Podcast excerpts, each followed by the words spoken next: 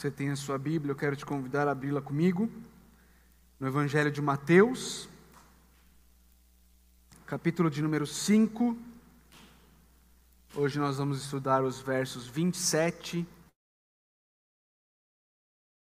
Evangelho de Mateus, capítulo de número 5, versos 27 a 30.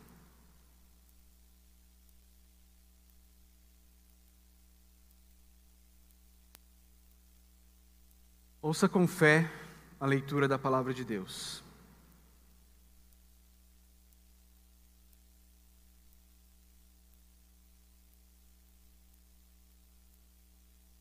Vocês ouviram o que foi dito: não adulterarás.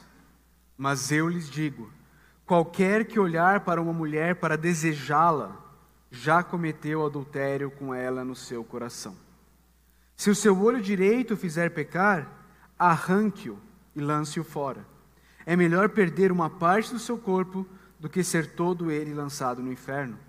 E se a sua mão direita fizer pecar, corte-a e lance-a fora. É melhor perder uma parte do seu corpo do que ir todo ele para o inferno. Vamos orar ao Senhor? Pai de amor, nós mais uma vez estamos diante do Senhor e diante da tua palavra, Deus. Queremos louvá-lo, Pai, por ter se revelado a nós através da tua palavra, Deus. Obrigado porque através da tua palavra nós podemos te conhecer. Através da tua palavra nós podemos conhecer o teu caráter, nós podemos conhecer a, a tua vontade. Obrigado porque a tua palavra ela é perfeita. Obrigado porque ela revigora a alma, obrigado porque ela traz luz aos olhos, obrigado porque ela traz alegria ao coração. Obrigado porque a tua palavra é lâmpada para os meus pés e luz para os nossos caminhos. Obrigado, Senhor. Pai, eu quero pedir ao Senhor que a tua palavra brilhe nessa noite. Brilhe nas trevas mais densas. Que a tua palavra brilhe trazendo iluminação que a tua palavra brilhe trazendo arrependimento, que a tua palavra brilhe trazendo à luz tudo que estiver oculto, tudo que estiver escondido, tudo que estiver em trevas. Eu clamo que o teu Santo Espírito haja de maneira poderosa, de maneira sobrenatural nessa noite. Que qualquer pecado escondido venha a ser revelado.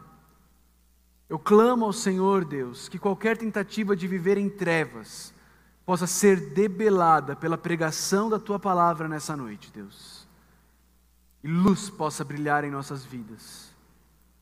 A luz do Evangelho do Senhor Jesus Cristo. A luz da tua graça, a luz do teu perdão, a luz da tua palavra que revigora, transforma, alegra, ilumina. Por favor, Deus, confiamos em Ti, clamamos pela tua poderosa atuação em nosso meio. No nome precioso, santo, perfeito do teu Filho, o nosso Senhor e Salvador, Jesus Cristo. Amém.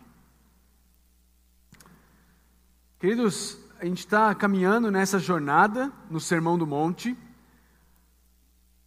Semana passada nós olhamos para uma interpretação equivocada que existia na época do mandamento não matarás.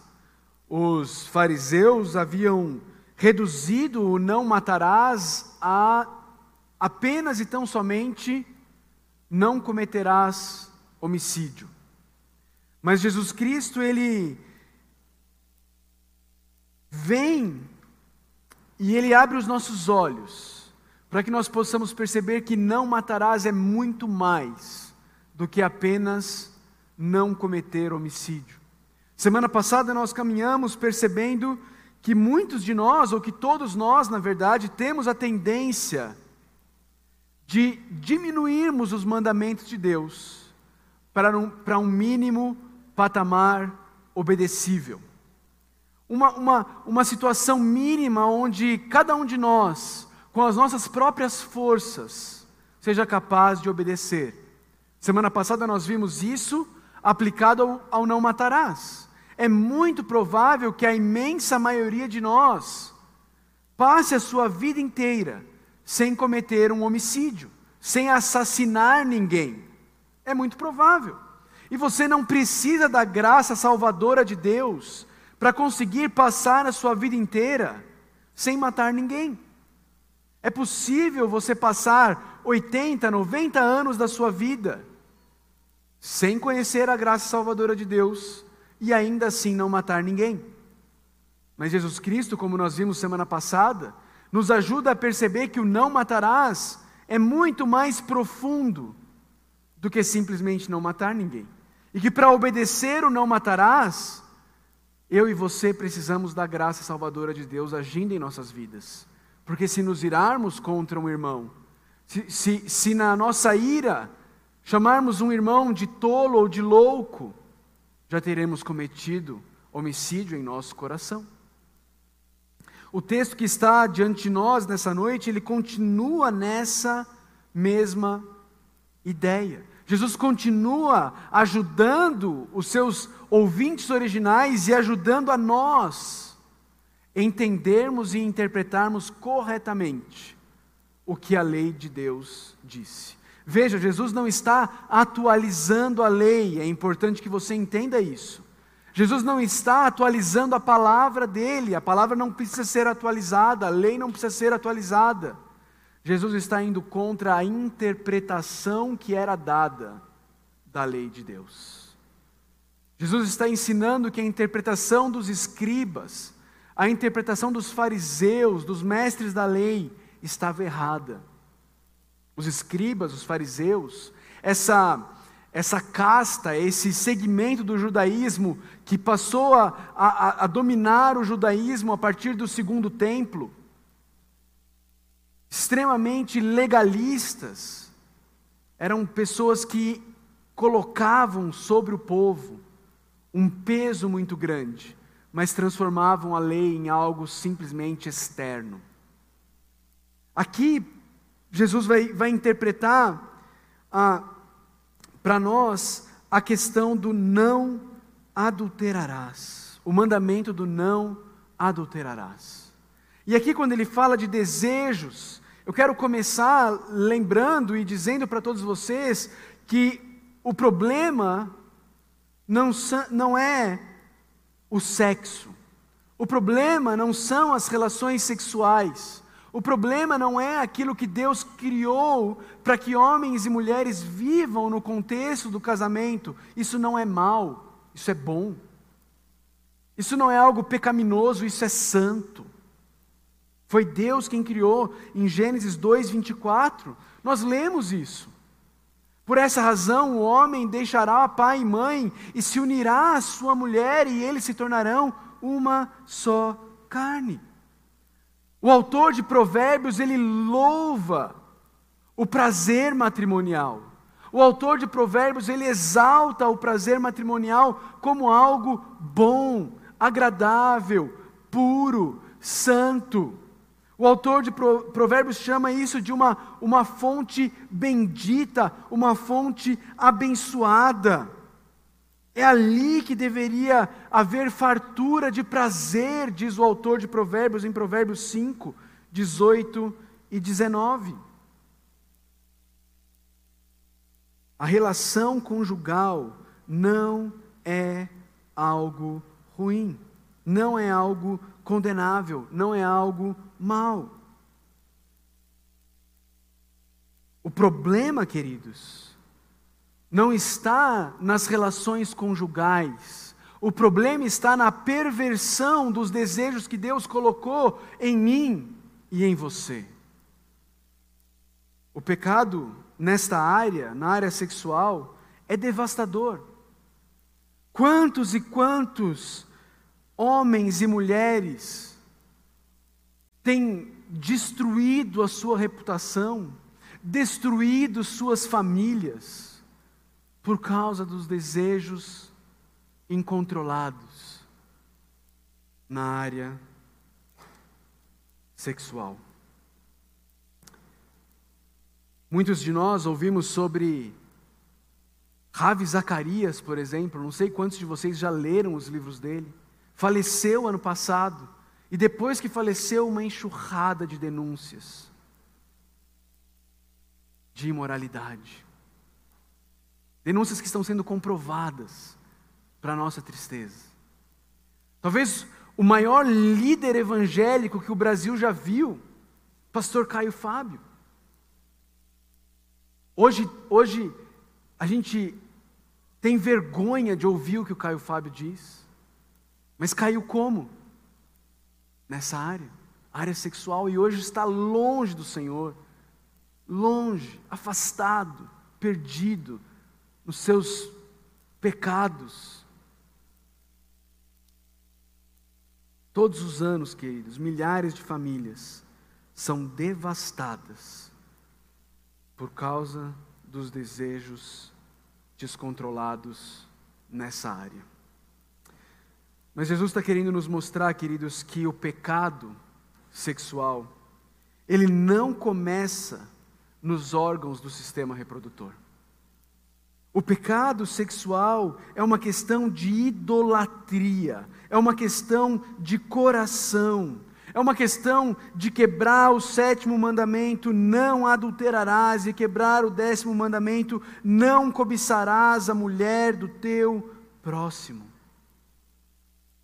Reformador Martinho Lutero, ele já disse que se nós obedecermos os dois primeiros mandamentos, não terá outros deuses além de mim, e não adorarás nada além de mim nós nunca quebraríamos nenhum dos outros oito mandamentos. E de fato, se nós não quebrarmos os dois maiores mandamentos, como o Senhor Jesus nos ensinou, amar a Deus sobre todas as coisas e ao próximo como a ti mesmo, nós também não quebraríamos nenhum dos dez mandamentos.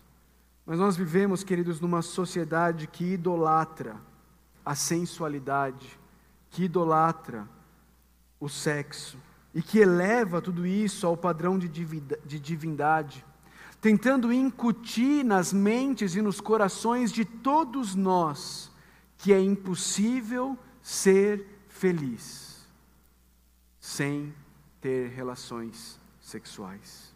É impossível ser feliz se eu e você não tivermos a liberdade para viver essa área da nossa vida do jeito que eu e você queremos de acordo com os nossos próprios padrões, de acordo com as nossas próprias vontades, de acordo com os nossos próprios desejos. Sim, o início do pecado sexual, como eu disse, ele começa, ele tem o seu início no coração depravado do ser humano. Jesus começa esse texto dizendo: Vocês ouviram o que foi dito: Não adulterarás. De novo, Jesus citando um dos dez mandamentos. E de novo, Jesus não está atualizando a lei, Jesus está atualizando a interpretação errada que estava sendo dada da lei. O que, que os fariseus tinham feito? Os fariseus tinham transformado não adulterarás, que era um, um mandamento que, se quebrado, era passível de pena de morte. Os fariseus tinham transformado isso em simplesmente não, ninguém pode ser pego na prática do adultério. Se for pego na prática do adultério, aí sim estará quebrando o, de, o, o, o sétimo mandamento e então será passível de apedrejamento. Jesus está dizendo não é essa a interpretação. Essa interpretação está errada. Nesse sentido, queridos, o mandamento, quando a gente restringe ele a apenas e tão somente a prática, e mais do que isso, a se você for pego na prática, é fácil de ser obedecido. Se nós definirmos que para se tornar um adúltero, alguém precisa cometer o adultério físico, com uma mulher casada, ou então um homem casado com uma mulher que não é a sua, se isso for, se adultério for reduzido a isso, então a maioria de nós a maioria da raça humana será capaz de passar a vida inteira sem precisar da graça salvadora e ainda assim vai ser capaz de obedecer a esse mandamento. Mas Jesus Cristo quer deixar muito claro que é impossível obedecermos à lei de Deus sem a graça salvadora de Deus atuando em nossas vidas. Por isso ele diz: Mas eu lhes digo, qualquer que olhar para uma mulher, olha como Jesus já começa a, a ensinar e a mostrar que o mandamento é muito mais profundo do que os fariseus queriam entender. Ele diz: qualquer, ou seja, você não precisa ser casado para cometer adultério. E, e, qualquer que olhar para uma mulher, não precisa ser uma mulher necessariamente casada, ela, ela, ela simplesmente pode ser uma mulher que não é a sua mulher. Qualquer, qualquer que olhar para uma mulher para desejá-la, para cobiçá-la com desejos impuros. Olhar com essa intenção específica de desejar, de cobiçar, olhar para desejar coisas impuras com uma mulher. Queridos, o problema aqui nasce não no ato, o problema nasce no desejo. O problema nasce na cobiça, o problema nasce na insatisfação com o que Deus te deu. O problema de todo pecado está no meu e no seu coração ingrato e insatisfeito, que olha para a situação que Deus nos colocou e diz: Deus, o que o Senhor me deu não é bom o suficiente. Ah, se eu tivesse aquela mulher. Ah, se eu tivesse aquele homem. Aí sim eu seria feliz. Aí sim eu estaria satisfeito. Aí sim a minha vida faria sentido. Qualquer que olhar para uma mulher para desejá-la, Jesus Cristo vai dizer: já cometeu adultério com ela no seu coração. Veja que ele não diz já comete adultério com ela no seu coração, ele diz já cometeu passado adultério com ela. Queridos, o olhar cheio de desejos impuros, ele não é o que causa o adultério. O olhar cheio de desejos impuros, ele já é o adultério. Ele é fruto de um coração adúltero, um coração que já desejou e por isso ele já adulterou. Jó, Jó, se você pensar ali na, na sua Bíblia, você vai ver que ele está antes do livro dos Salmos, não é verdade? Mas Jó, de fato, relata uma história que acontece lá na época dos patriarcas, antes da lei, antes de, de Deus entregar a lei ao povo dele. Mas Jó já tinha essa percepção.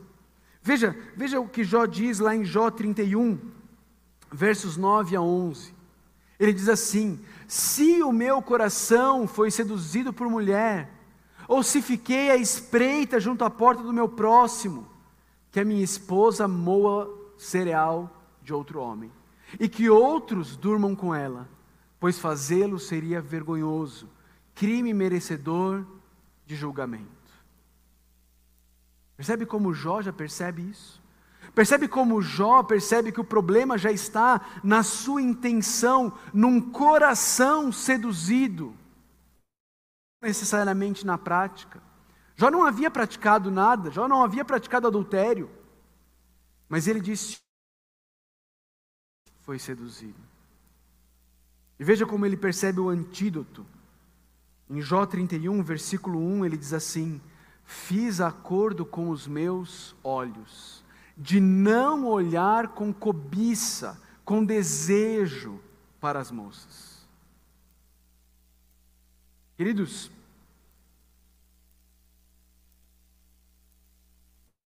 com cobiça e com desejo, ele pode ser fruto de uma série de coisas, de uma gama enorme de coisas. Já, eu, já, eu já tive casos de, e situações de lidar com, com homens que estavam cobiçando, desejando outras mulheres E não era por questões de atração física, era até por questões de piedade da outra mulher que não era dele. E ele a desejava pela piedade dela. Ela não tinha culpa nenhuma no pecado daquele homem. Era dele, e somente dele o pecado. E sempre que eu e você, sempre que eu e você olhamos para uma mulher que não é a nossa, com desejos impuros, a culpa é nossa. A culpa do meu e do seu olhar, a culpa do meu e do seu desejo, sempre é nossa. Nunca é da mulher. Isso quer dizer que mulheres não pecam, provocando desejo em homens? Óbvio que não. Óbvio que não. Na verdade, é preciso dar uma palavra específica às moças diante dessa situação. Porque a palavra de Deus, ela instrui a nós homens para não olharmos para vocês com cobiça, com desejo impuro nos nossos corações. E quando nós fazemos isso, como eu disse, é pecado nosso. Mas é preciso ter uma palavra com as moças. Porque, infelizmente, muitas moças, muitas moças de igreja, muitas moças cristãs se vestem com o exato propósito de fazer com que os irmãos ou com que os homens olhem para elas e as desejem. E queridos, na cultura em que nós vivemos, na cultura da internet, na cultura das redes sociais, isso ganha uma dimensão ainda maior. Ainda maior. E você, minha irmã, você tem uma responsabilidade muito grande em suas mãos, de não ser instrumento do diabo para levar ou para ou facilitar o pecado dos seus irmãos. De novo, eu preciso deixar isso muito claro. O pecado, quando os irmãos olham com cobiça, é sempre deles. Mas o pecado, quando você se veste com o propósito de gerar cobiça, esse pecado é teu. Esse pecado é teu. Pregador inglês do século passado chamado A.W. Pink, ele escreveu o seguinte: Se o olhar com cobiça é um pecado tão sério, então aquelas que se vestem e se expõem com o desejo de serem olhadas e desejadas, não são menos, ou quem sabe até mais, culpadas. Nesta questão, muitas vezes, não são apenas os homens que pecam, mas também as mulheres, que os tentam para que o façam. Quão grande, então, deve ser a culpa da grande maioria das senhoritas modernas, que deliberadamente buscam atiçar as paixões sexuais em jovens homens. E quão ainda maior é a culpa de muitas de suas mães por permitirem que suas filhas se transformem em tentações lascivas. A W. Pink morreu em 1952. Acho que as coisas não melhoraram de lá para cá. Queridos, essa é uma área muito séria. A área do adultério, ela é uma área muito séria. O adultério, ele destrói famílias, o adultério destrói igrejas, o adultério destrói civilizações. A família é a base da sociedade que Deus criou. E quando a, quando a família é atacada, a sociedade é atacada. Quantas e quantas igrejas não tiveram, não tiveram seu ministério dizimado, destruído, por causa do adultério? Irmãs, quando você for se vestir, você precisa pensar nisso. Quando você for se vestir para ir em qualquer lugar, você precisa pensar nisso. Quando você for postar uma foto no seu Instagram, no seu Facebook, você precisa pensar nisso.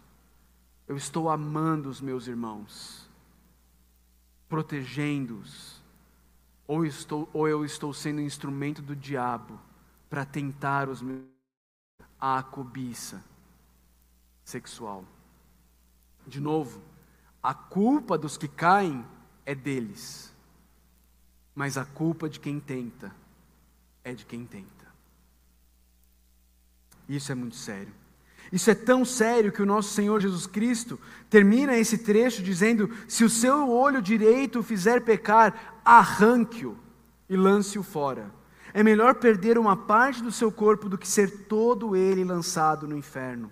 E se a sua mão direita o fizer pecar, corte-a e lance-a fora. É melhor perder uma parte do seu corpo do que ir todo ele para o inferno. Veja, Jesus não está ensinando aqui a automutilação. Ele não está ensinando aqui que a automutilação é o caminho para resolver problemas dos desejos impuros. Na verdade, Orígenes, um pai da igreja, entendeu isso de forma errada e se capou, achando que esse era, é, essa era a solução do problema. Mas, de novo, o problema não está nos nossos órgãos, o problema está no nosso coração, nos nossos desejos. Jesus está deixando isso muito claro. O problema é o coração. O problema é o coração. Jesus usa a linguagem do olho direito e da mão direita, porque na cultura judaica eles eram considerados os melhores. O direito sempre era o melhor, o olho direito, a mão direita, sempre era o melhor do corpo na cultura judaica. Os mais valiosos, os mais preciosos. Jesus quer nos ensinar duas coisas aqui. Primeira delas, queridos, é que nós precisamos tratar as questões relacionadas aos desejos sexuais, à cobiça sexual, com seriedade e com rigidez. Com seriedade.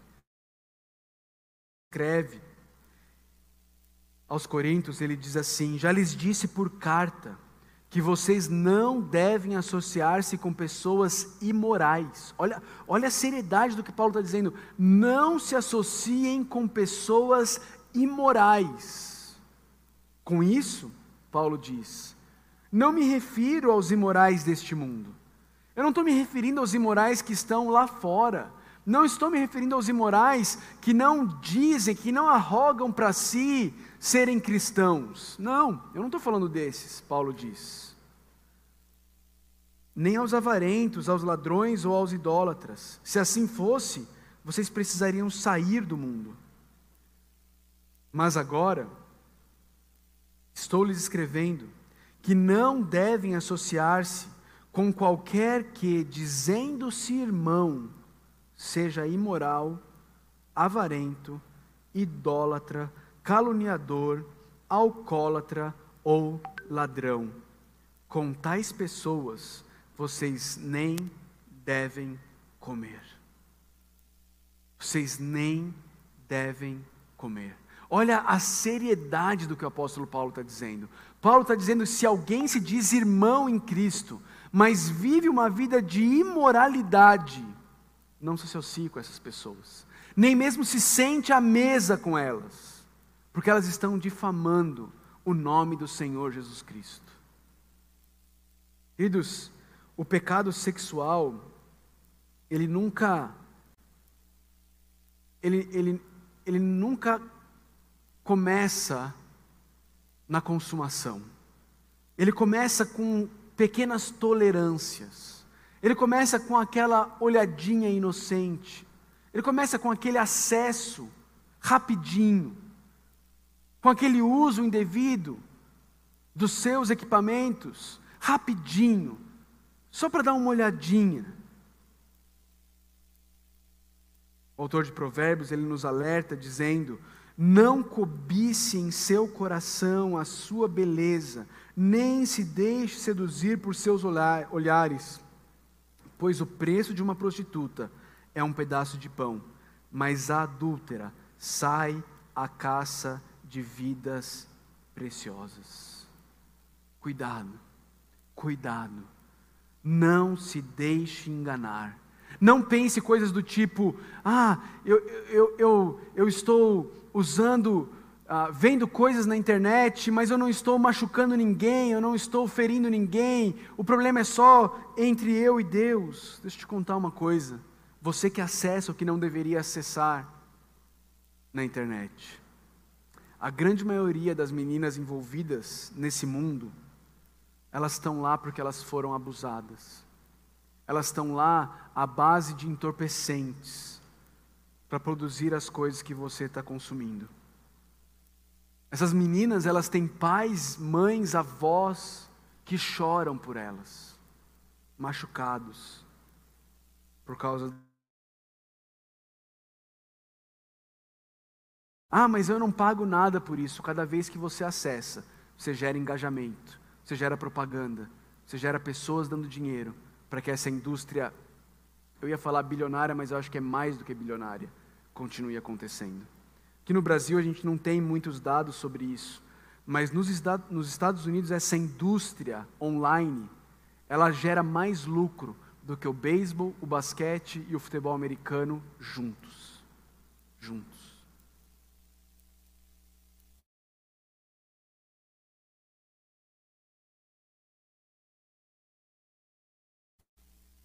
que muitas vezes está envolvido em tráfico humano, em tráfico de pessoas. Cuidado, cuidado, cuidado.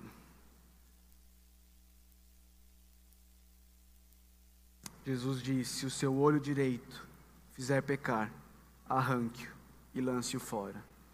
Se sua mão direita fizer pecar, arranque e lança fora. E é interessante que Jesus não ensinando a, mutila, a automutilação, mas como eu disse, ensinando que essas questões precisam ser tratadas com seriedade, com rigidez, ele também nos ensina que eu e você, nós precisamos estar dispostos a abrir mão de coisas úteis, de coisas importantes, como o olho e a mão, a fim de vencer a luta contra o desejo sexual. O olho direito, a mão direita são apenas ilustrações que Jesus usa. Ilustrações que apontam para coisas importantes, úteis para mim e para você, mas que talvez precisa, precisem ser tiradas das nossas vidas, se nós queremos levar a sério a luta pela pureza. Talvez seja o caminho que você faz para ir para o trabalho, talvez seja o acesso da internet no seu quarto, talvez seja a TV por assinatura.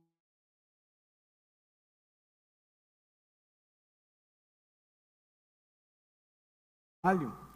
Talvez você precise procurar outro emprego. Eu não sei o que é. Mas seja o que for que você precise tirar da sua vida para se livrar disso, Jesus está dizendo o que precisa fazer. Lembre-se, queridos, coisas externas não são capazes de resolver o problema do seu coração. Mas se você não estiver disposto a abrir mão de coisas importantes, mas que tem feito você naufragar na sua caminhada com Cristo. Então talvez isso seja sinal de que seu coração já está começando a desejar mais a impureza do que a graça e a glória de Deus.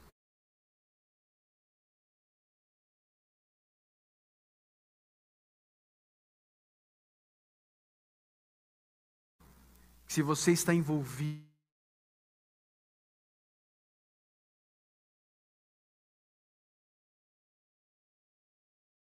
precisa crer na graça perdoadora de Deus.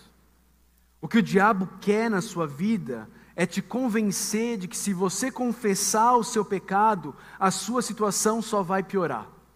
O que o diabo quer é que você continue escondendo, porque enquanto você estiver vivendo numa mentira, aquele que é o pai da mentira vai ter você nas mãos dele e vai continuar te deixando exatamente onde Ele quer.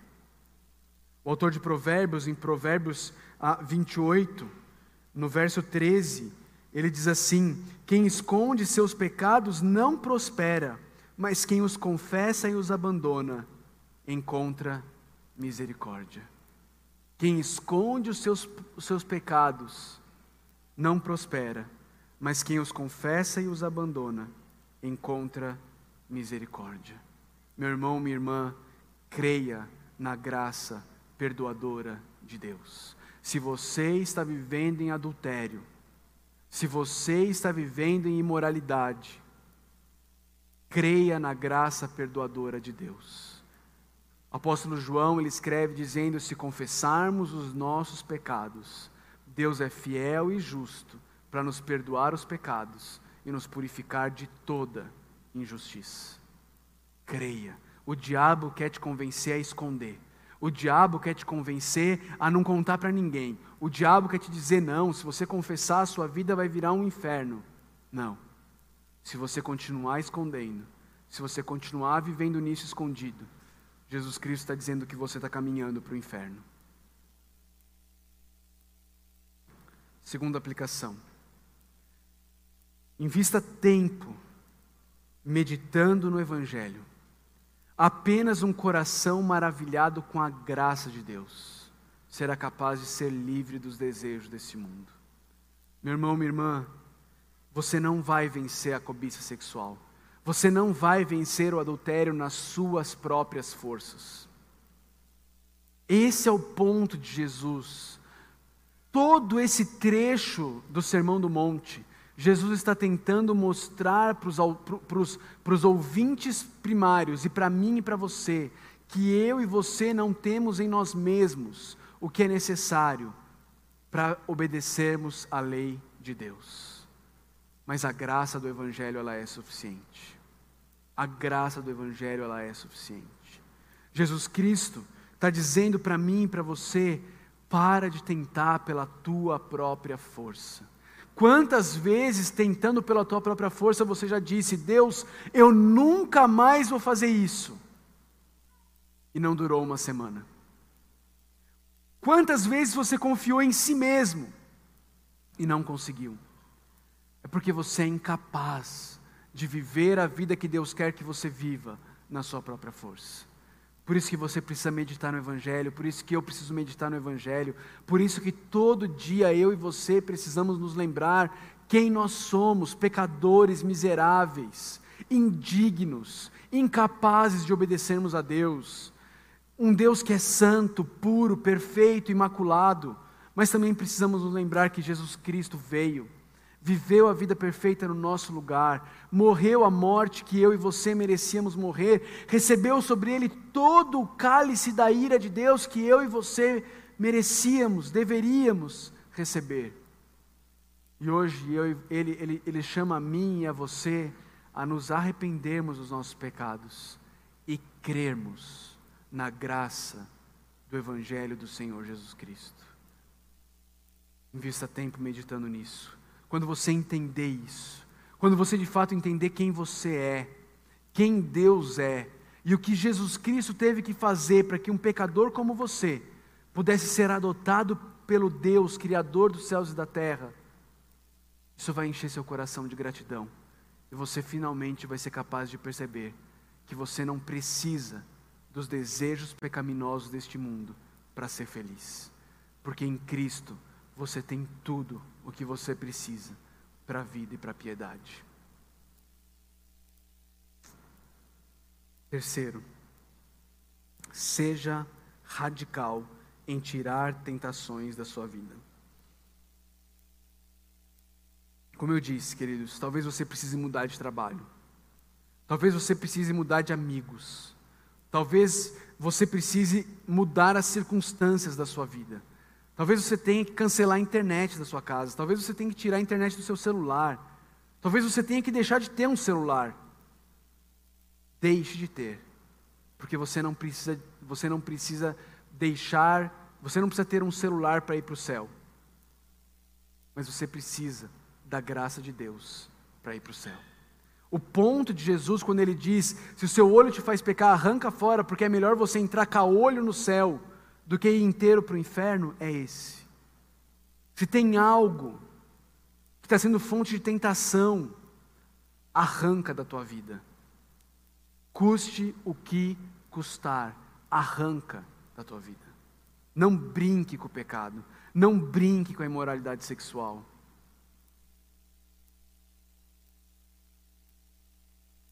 Por último,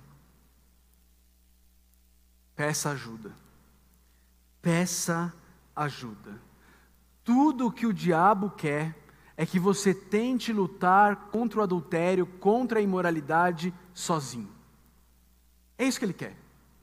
É isso que ele quer. Ele quer que você fique sozinho, dizendo assim: não, se eu falar, nossa, eu vou passar uma vergonha, o que, as pessoas vão pensar de mim? O que, que. Sabe o que as pessoas vão pensar de você?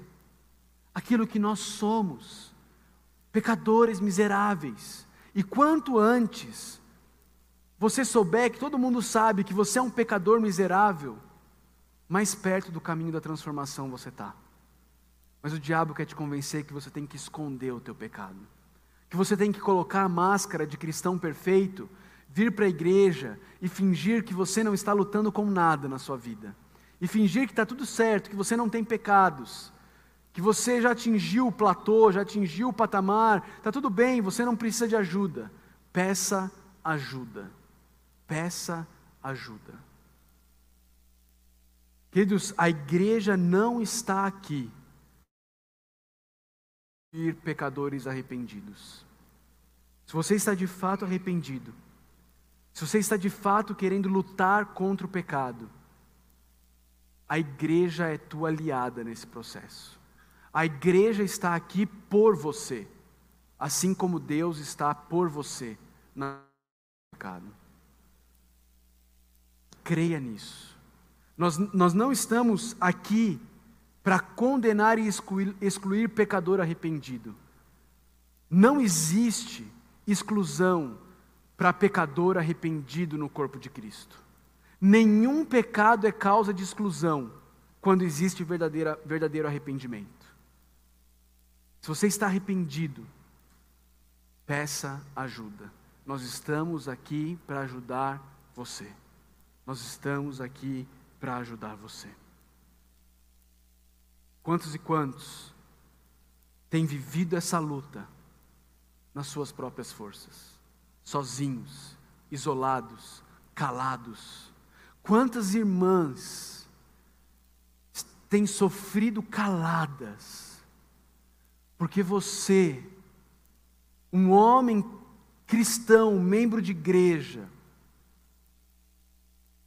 olha para ela e diz: fica quieta, não deixe eles perceberem, fica quieta, não fale com ninguém. Não, eu, eu, vou melhorar, querida, eu vou mudar, querida. Segura, não fala. E você tem feito a sua esposa refém do seu pecado. Minha irmã, eu quero dizer uma coisa para você. Se você é membro dessa igreja e o teu marido tem vivido na imoralidade sexual, o teu marido tem vivido no adultério, seja virtual ou físico, venha falar com a gente, ainda que ele te proíba disso. Ele não tem autoridade para te de pedir ajuda e te manter cativa num relacionamento cheio de traição, cheio de egoísmo, cheio de adultério. Não fique presa nisso. Peça ajuda. O mesmo vale para os homens, que normalmente quem está nessa situação são as mulheres mas o mesmo vale para os homens. Peça ajuda. Nós estamos aqui por vocês. Por vocês.